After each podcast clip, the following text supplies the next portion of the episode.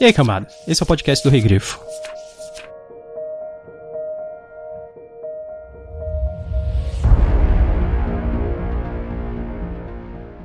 Uma chave codificada, um canhoto de passagem, um comprovante de depósito, um pedaço de fio delgado, uma das metades de uma ficha de pôquer quebrada ao meio, uma tira de pano verde, um passe de ônibus. Isso em vez de 50 mil créditos.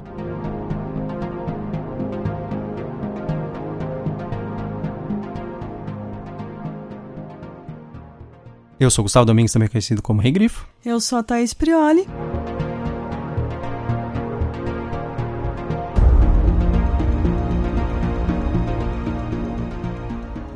E hoje nós estamos aqui para falar sobre o conto O Pagamento, do Philip K. Dick, que saiu aqui na coletânea Realidades Adaptadas, lançada pela editora Aleph em 2012 com tradução da Ludmila Hashimoto. O conto, ele é de 1953, e o Realidades Adaptadas tem esse nome, para quem não lembra, porque são contos que acabaram se tornando filmes de cinema. E o filme é O Pagamento, no original Paycheck, que é são os mesmos nomes do conto, e o filme é de 2003, ele foi dirigido pelo John Woo, estrelado pelo Ben Affleck. Bom, no conto, Jennings é um técnico especializado que recentemente realizou um trabalho secreto que foi apagado de sua memória, de acordo com o contrato. Mas ao encerrar o serviço e receber seu pagamento, Jennings descobre que ele mesmo trocou seu virtuoso pagamento em dinheiro por um punhado de objetos banais, esses lidos pelo Gustavo no início.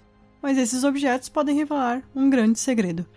E aí, o que, que você achou do conto desse? Gostei, apesar de, sei lá, achar um pouco repetitivo demais, sabe? esse personagem estilo Mark Wahlberg que não sabe nada do roteiro. Sim. Já tem alguns plots que você já espera com Felipe K. Dick, depois de um tempo. Como o cara ser perseguido pela polícia? É, também. Além ah, de tá. outras coisas, é a traição de uma mulher. Ah, Sempre isso tem sim. que ter. É. então. Ah, é baseado na vida real, né? Então... na dele, pelo jeito. Ah, sim. Perseguição e não confiança aos outros, né? Principalmente nas mulheres. É, né, não foi à toa que o Philip K. Dick casou acho que quatro ou cinco vezes. É. Não necessariamente porque as mulheres traiam ele, mas provavelmente porque ele era paranoico e achava que elas traiam ele. então, é legal, talvez se você for ler pela primeira vez, mas depois de um tempo fica meio repetitivo. O que eu acho repetitivo, na verdade, é aquele looping de ele tá numa enrascada, mas ainda bem que ele tem o objeto certo. Isso literalmente acontece sete vezes, porque são sete objetos, né? Tudo bem que mais pro fim fica mais legal, porque tem mais a ver com um plot twist.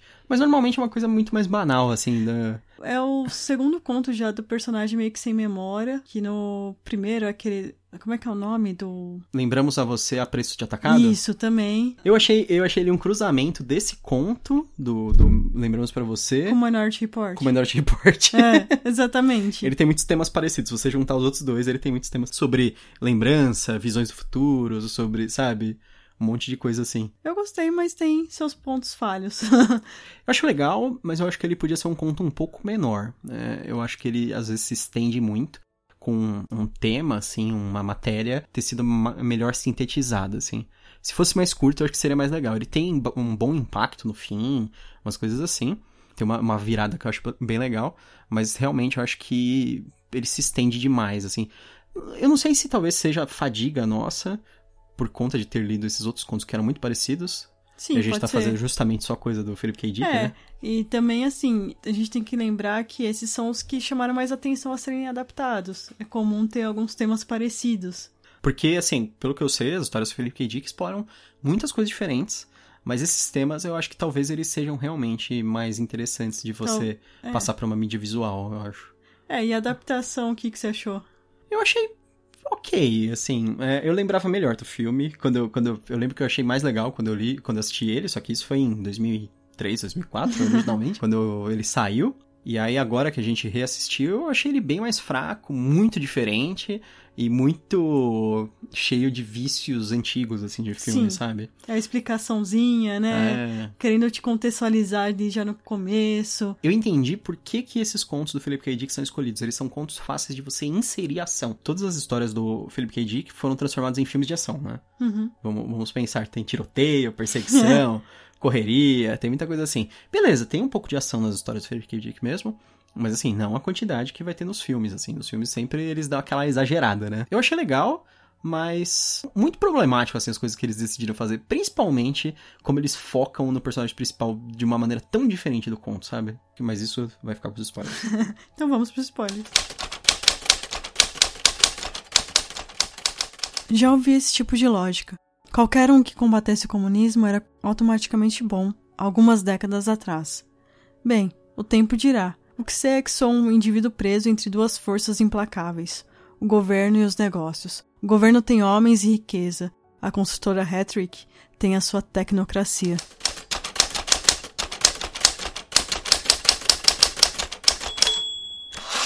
Muito bem, então vamos, vamos falar do que, que realmente o, o conto se trata, né? Com spoilers, então. O Jennings, ele trabalhava para as indústrias Rhetoric em duas tecnologias, na realidade.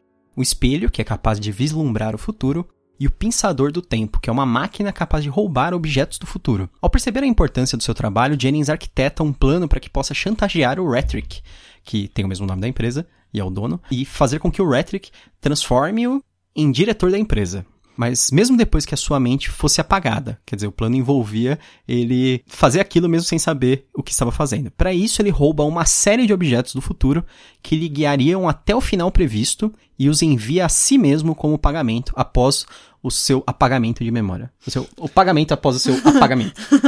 Meio cacofônico, mas. Basicamente é isso. Acho que a princípio a coisa mais legal que eu acho, pelo menos do conto, é esse plot twist de que, entre aspas, no fim, o Jennings meio que é o vilão. Beleza, ele tá sendo perseguido pelo governo malvadão, repressor, tem todas essas coisas, só que ele é um chantagista. Sim. Ele é um cara que ele tá fazendo tudo aquilo para roubar a empresa de um outro cara, do Rhetoric. É, mas ele tá fazendo isso para ter um, um local também de refúgio, talvez?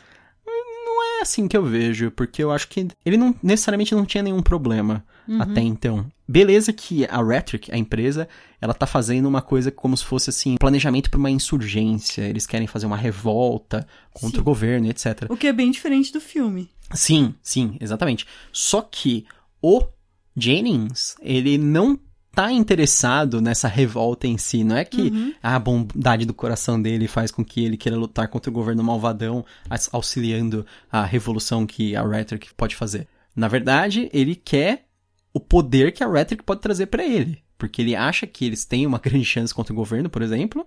E aí ele quer voltar para a empresa. Tanto que, assim, o Rhetoric fala para ele: você pode voltar para a empresa a hora que você uhum. quiser. Aí ele, ah, mas como técnico? Ele, sim, como técnico, para trabalhar com, com o que você fazer. Ele, não, mas eu quero voltar como diretor. É aquele estagiário que entra e fala assim: daqui cinco anos onde você se vê? CEO.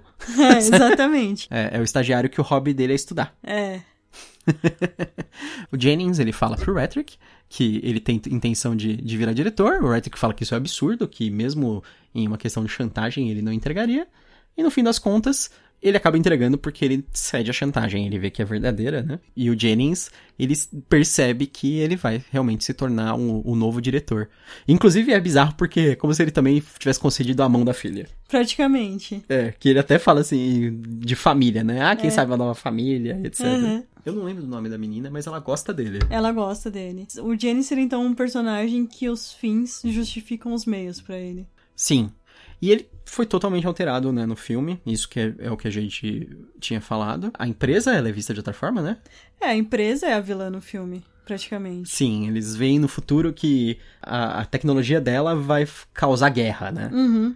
É, de qualquer maneira, porque sempre a, a tecnologia preveria alguma coisa de ruim, eles iam tentar conter e acabar virando uma guerra apesar de ser meio bobo eles mudarem essa direção da empresa, essa ideia que eles usam é interessante. Tem muita gente que usa isso em livros de fantasia, por exemplo, quando tem uma profecia, uhum. que assim, você tentar não cumprir a profecia é o que faz com que a profecia seja cumprida. E é a mesma ideia disso aí, que, por exemplo, eles falavam assim que a empresa via que ia ter uma guerra entre dois países. E aí, quando um dos países sabia dessa informação, ele atacava preventivamente para ter a vantagem. Então, meio que a prevenção da guerra causava a guerra. Isso é um problema porque é difícil você ver um filme americano em que o governo é o vilão. E é engraçado porque, em geral, eu sempre tenho essa sensação dos americanos eles não confiarem muito no governo. Sim. Mas ao mesmo tempo. Não, se bem que tem aquele inimigo do Estado com o Smith. Mas são poucos, né? Tem, tem alguns, assim, mas é mais assim, ah, esse cara tá sendo perseguido injustamente. Quando for revelado as informações, ele. o governo vai perceber que ele é bonzinho. É, sabe? mas nesse aí não é nem perseguido injustamente. É realmente um governo que é fascista, em que as crianças são informantes na escola. Exatamente. É 1984, né? 1984 tinha aquele negócio de você. Não esqueça de contar o que o seu vizinho anda fazendo, o que seu amigo anda fazendo, É, o o que seu nós. professor anda é, fazendo. o nós não tinha isso, mas as pessoas viviam em locais totalmente de vidro, né? É, o- as então construções todo mundo sabia o que todo mundo tá fazendo, então todo mundo contava também. Para as forças de segurança poderem vigiá-los o tempo todo, né? É, aqui no caso a gente tem o- um dos ícones de vilões, entre aspas, aqui da história seriam a polícia de segurança, né? A polícia de segurança é uma polícia unificada, extremamente repressiva, quer adquirir um poder absoluto, e na verdade eles estão lutando contra o Rhetoric porque eles, eles acreditam, com razão, né, que a empresa tá fazendo alguma coisa, algum planejamento contra o governo. Então eles começam a perseguir o Jennings porque eles sabem que ele fez algum projeto para Rhetoric, Uhum. e aí eles querem saber o que, que é. E ele fala assim: eu não, eu não sei, eu, eu tive minha memória apagada. Isso é parte fundamental da história. É, e aí que ele começa a usar os objetos, né? Sim, na verdade ele mesmo viu os momentos que ele ia ser perseguido e ele viu que objeto poderia tirar ele das enrascadas sempre. Uhum. E aí ele enviou esses objetos banais para ele mesmo. Mas é, é interessante, ele tinha que conhecer muito bem a si mesmo, né? Ele tem um autoconhecimento terrível, porque. E é interessante porque eles falam que Nova York se estende até a bacia de São Francisco. Nossa, né? E eu fiquei pensando assim, se ele mudasse, né, de lugar, será que ele não conseguiria sobreviver sem precisar fazer tudo isso? Pra que outro lugar? A gente não sabe É. como está o estado do mundo, né? Como estão os outros países? Se, se os Estados Unidos virou essa, esses estados bizarros, assim. Pelo que eu entendi, na verdade, Nova York virou quase um país, né? São Francisco é do lado oposto É, do país. Então, imagina o tamanho, virou um país. É o país, a nação Nova York, né? A gente não entende como estão os outros estados. Quando eu digo estados, não assim, estados dentro dos Estados Unidos, estados em geral, assim, tipo, governos, Países. países, né? Às vezes é só uma deliberação bizarra, mas às vezes realmente o Felipe K. Dick até pensou assim, ah, como talvez o resto do mundo seja muito pior. Mas ele nem cogita isso. é porque a gente segue muito A visão dele. A visão dele, né? O que o personagem está pensando. Ele ne- nem chega a pensar em escapar pra um, pra um outro local. É, ele vai trabalhar um dia como ilegal lá na fábrica. É, isso é engraçado. Que Ah. ele é a maneira meio que dele se infiltrar, né? a fábrica do Rhetoric pegam trabalhadores que, que estão à toa, assim, numa, numa cidadezinha lá perto, né? É meio aquele negócio encher a caçamba de gente e levar É. pra trabalhar. Mas numa escavação, eles não falam o que que é. E é bizarro, porque parece que existe mais de uma coisa, na verdade, lá, além do pensador do tempo e do espelho. Parece que existem outras coisas dentro Sim, do- daquele subterrâneo do Rhetoric. E eles falam que é um lugar, assim, gigante, né? Que é Uhum. uma, uma, uma dungeon. Sim. Então, é, é como se fosse uma fortaleza subterrânea. O Rhetoric fala que eles estão há décadas escavando e fazendo coisas é lá contra o governo. dele, né? Então eles têm. É, é- é aquela cidadezinha lá do. Da revolta de Atlas, só que de mais prática, realista e funcional, assim. Um ponto que ele fala no, no livro, logo que ele descobre que ele não vai ter os 50 mil créditos que eles falam, ele fala assim, ah, sim, queria receber 50 mil créditos em dois anos. Uhum. Mas em dois anos, em um governo assim, você não sabe como vai estar a economia, como vai estar a inflação. É um- igual o caso da Venezuela. Há dois anos atrás, se tivesse 50 mil créditos, quanto ia valer hoje? Sim, sim. É bolívars, É. né? Sim, é, é, aí atualmente os caras estão pagando as coisas com pesando dinheiro, porque a inflação virou um negócio bizarro, né? Nunca teve tamanha inflação em nenhum outro país do mundo. Será que ia mudar a moeda? Igual no Brasil na época do real, que. Mudavam toda hora. Nossa, um pouco antes do real, né? Isso. É. Não, na época do real tá correto, porque, É. tipo, é toda aquela época Sim. turbulenta, né? É isso que eu fico pensando também. Como é que você vai confiar em um governo desses? Que você não sabe qual vai ser a moeda de amanhã. Por um lado, um governo autoritário, se ele é totalmente independente e ele não tem relação com os outros, ele não necessariamente não precisa ficar mudando o câmbio, o valor do câmbio, né? Eu acho que eles não, não previam muito, assim, essa integração de países e esse negócio, assim, mais global, de, de- da economia global nessa época. Então, o Philip K. Dick, ele também tem essa visão ainda mais estreita, assim, de, de países como, assim, um bastião único e tudo tá lá dentro já e Sim. não importa o que tá fora. Não precisa dos outros. É, então. E a grande disputa é, sei lá, Estados Unidos e Uni- União Soviética. É, a gente tá vendo agora o Brexit, o rolo que tá dando. Sim. É, empresas tendo que armazenar coisa porque não quer importar. então, A Unilever, isso é bem engraçado. A Unilever tá, tá armazenando sorvetes Magnum na Inglaterra. Porque eles vêm da França e aí ela tá levando o máximo possível agora, enquanto não paga tarifa, porque ela tá com medo depois das, das fronteiras tarifárias que podem surgir do nada. Tem um estoque infinito de, de Magnums. E não, não são armas, são sorvetes. Sorvetes. São sorvetes Magnums.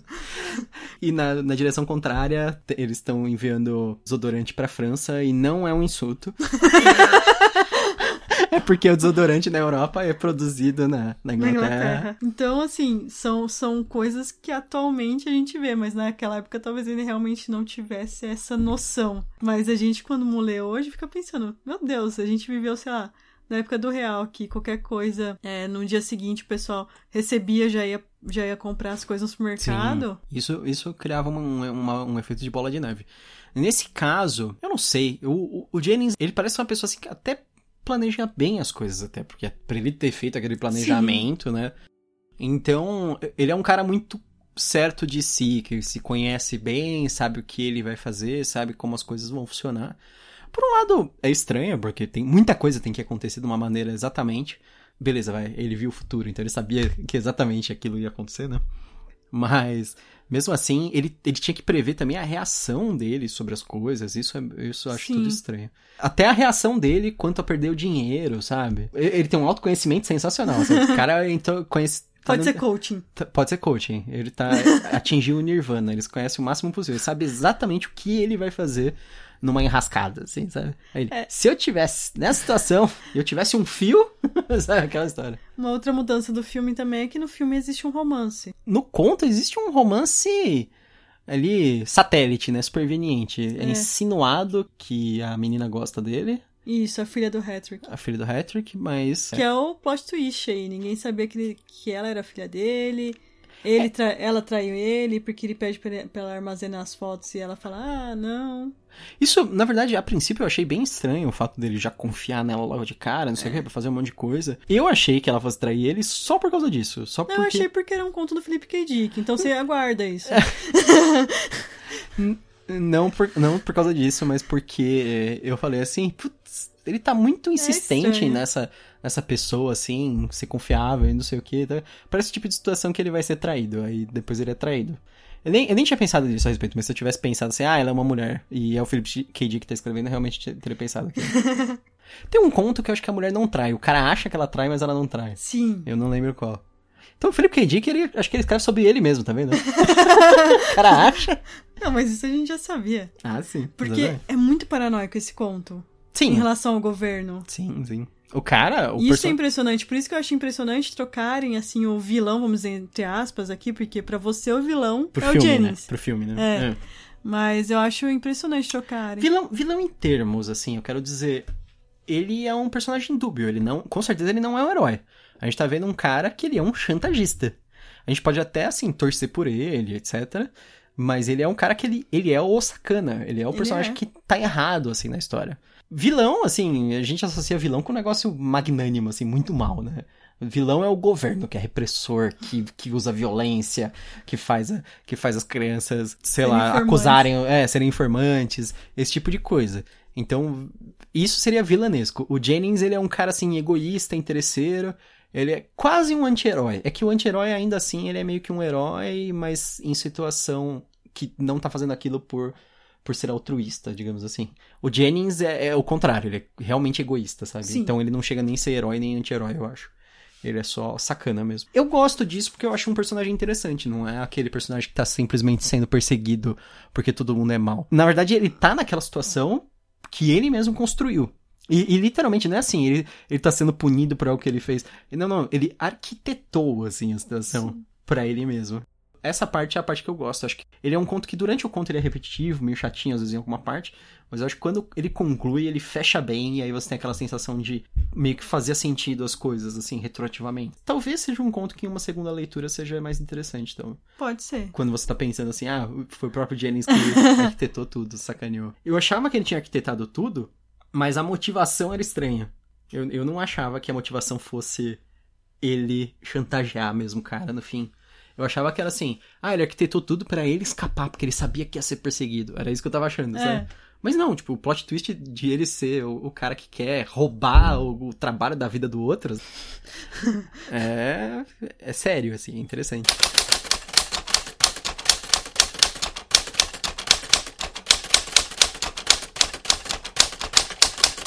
E você recomenda? Com certeza eu recomendo, eu acho um, um conto interessante, bem diferente, assim, até, inclusive na, na, visão do herói. Eu acho que ele, ele narra muito bem as coisas, tanto que, assim, foi muito complicado fazer um resumo desse conto, até a parte dos spoilers, porque existem vários elementos, assim, envolvidos e existe um certo detalhismo, porque tem aquele negócio das dos objetos, como eles vão ser utilizados, como eles foram planejados para serem utilizados, sabe? E o plot twist, como a gente falou, eu, eu acho muito, muito legal e eu acho que ele encaixa muito bem o, o conto no fim.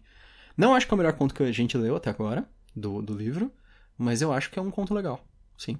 Então eu recomendo. O filme, por outro lado, eu não sei se recomendo. Eu não, eu recomendo se você gosta daqueles filmes de ação, anos 90, é. sabe? É, Apesar até, de ser de 2003. É. é. Não é anos 80, porque anos 80 ele seria mais caricato e, na minha opinião, mais divertido por isso. Ele é meio anos 90, que ele tenta ser sério, mas ele acaba sendo caricato, então isso é meio bobão, assim, sabe? E eu acho que também não envelheceu muito bem. Não, definitivamente não. Ele tem eh, as frases, assim, é tudo bem datado, o estilo que o filme foi feito. E trata o quem tá vendo como burro. Nossa, no final, aquela cena que o, que o Ben Affleck e Uma Turma lutam, eu, eu não sei os personagens. Ele é o Jennings, ok, ela não lembro que eles lutam com um monte de cara armado. E, tipo, ele é um técnico e ela é uma bióloga. E eles vencem uns 10 ah, caras armados. Mas no comecinho mostraram ele lá com, treinando com os bastões. É, ele batia com o bastão e aí por isso ele, ele bate em 10 seguranças. Tipo, eles literalmente vencem uma multidão ah, de seguranças. Sim. É bizarro, sabe? Mas é. ele se previu tudo. Não, isso ele não tinha previsto. É, ele não acordou e tinha tipo, uma fita de aula de karatê, assim, dentro do envelope. E falou assim: Ah, vou assistir isso. Aí ele assiste, assim, ah, agora eu sei karatê. Por que será que eu, que eu tinha uma fita de karatê? E aí ele, ah, venci todo mundo, puxa vida, eu previ que eu precisava de karatê, sabe? Sei lá. e você? Você recomenda o, o conto e o filme? Eu recomendo, principalmente o conto. Eu acho que o filme, como você disse, é não sei, não sei se acrescenta muito. É aquele filme de ficção científica que todos fã fica animado, mas no fim, é, é só mais um que não, ninguém liga. Sem gracinha, né? É. Eu acho que a pior parte é realmente tratar a audiência como burra. Que é ter que explicar tudo, ter que contextualizar ela, coisa que o conto não vai fazer. E, e o conto e explica muito bem, apesar é, disso, né? E filmes de ficção científicas bem sucedidos, quase nenhum fica te contextualizando, fica pra que isso? É, o que eu gostaria de recomendar é uma série nova da Netflix, que é o Love, Death, Robots, que é bem interessante. A gente viu até agora três, por enquanto, animaçõezinhas. Sim. Dizem que muda a sequência de episódios, dependendo da pessoa. Eu não sei Me se é verdade ou não. Parece que no Brasil não tem essa alteração, parece que isso é mais nos Estados Unidos. Quase ah. todo mundo no Brasil ah. viu na mesma ordem. É bem interessante, uma visão diferente. São completamente diferentes. Todo, cada episódio é feito por um grupo de animadores diferentes, com uma história diferente, né? Até Ele é com é... traços diferentes. Isso. Ele é uma antologia, né? Estilo contos, né? É, e tem 10 minutinhos, mais ou menos, né? Varia. Tem, o primeiro episódio acho que tinha 17, teve um que a gente assistiu de 10, o dos gatos, que é muito legal. Tem episódio que tem 12, varia muito. É, e o dos gatos, por enquanto, é o nosso preferido, lógico. Sim, sim. É um dos três robôs visita. o dos gatos, pra quem não sabe, é dos três robôs visita da Terra e descobrindo os gatos. Essa é... Se você assistiu, você, você já sabe qual que é. Mas é, é, muito bom, é realmente vale a pena, eu acho uma ótima recomendação. Pra, ainda mais que a gente tá falando de antologia de ficção científica, Sim. né? E, e, ele, toda a história é de ficção científica, né? Todas elas. É, pelo, pelo menos até o que a gente, onde a gente viu. Não, eu acho que é a, é a base da história mesmo. Qual que vai ser o nosso próximo, Thaís? Nosso próximo episódio. Como é que lê isso? Ah, não sei. Por que você perguntou pra mim? eu, eu leio, eu vou tentar ler. A gente tá começando um novo livro de contos, porque a gente terminou o Conan e nós estamos prestes a terminar aí o Witcher. Falta apenas um conto, que é o último desejo. Ao invés da gente dar continuidade ao Conan, a gente vai começar agora o Cimarillion, porque a gente tá aproveitando o relançamento que tá tendo. A HarperCollins, ela relançou o Cimarillion aqui no Brasil, ele antes era da Martins Fontes. E agora todos os livros do Tolkien estão com, com a HarperCollins. E o Silmarillion, ele teve uma retradução e foi feita uma comissão de tradução diferente. E para quem não sabe, o, o Silmarillion ele trabalha com um formato que é um pouco antológico. Se você, dá para você dividir ele mais ou menos, não em contos, mas em histórias, em eras, em coisas assim. Então a gente vai dividir ele mais ou menos, vai dar uma divisão bem grande, vai dar uma quantidade bem grande de episódios. E a gente vai fazer aí uma série de podcasts gigantesca. Tá. Pelas contas que eu fiz, são 25. E você tá só enrolando porque você não sabe como é que fala. Isso, exatamente. Tudo isso porque eu não sei falar. O próximo episódio vai ser sobre. Ele não é um conto, mas a gente fala conto, né? Que é só um trecho do livro. O Ainulindale. Do Silmarillion. O, o, depois, o, o que vem depois é mais fácil. Você fala quinta, fala quinta é fácil de falar. Mas Ainulindale é difícil. Eu não sei se estou falando certo, eu não me importo. então é isso, se vocês querem acompanhar aí a nossa exploração de J.R.R. Tolkien, com todo respeito ao Tolkien, né? nós vamos explorar ele, coitado, mas essa exploração das obras dele, acompanhe o nosso próximo episódio. Bom, esse foi o nosso episódio sobre o conto O Pagamento, do Felipe K. Dick. Você já leu? Gostou? Deixe sua opinião.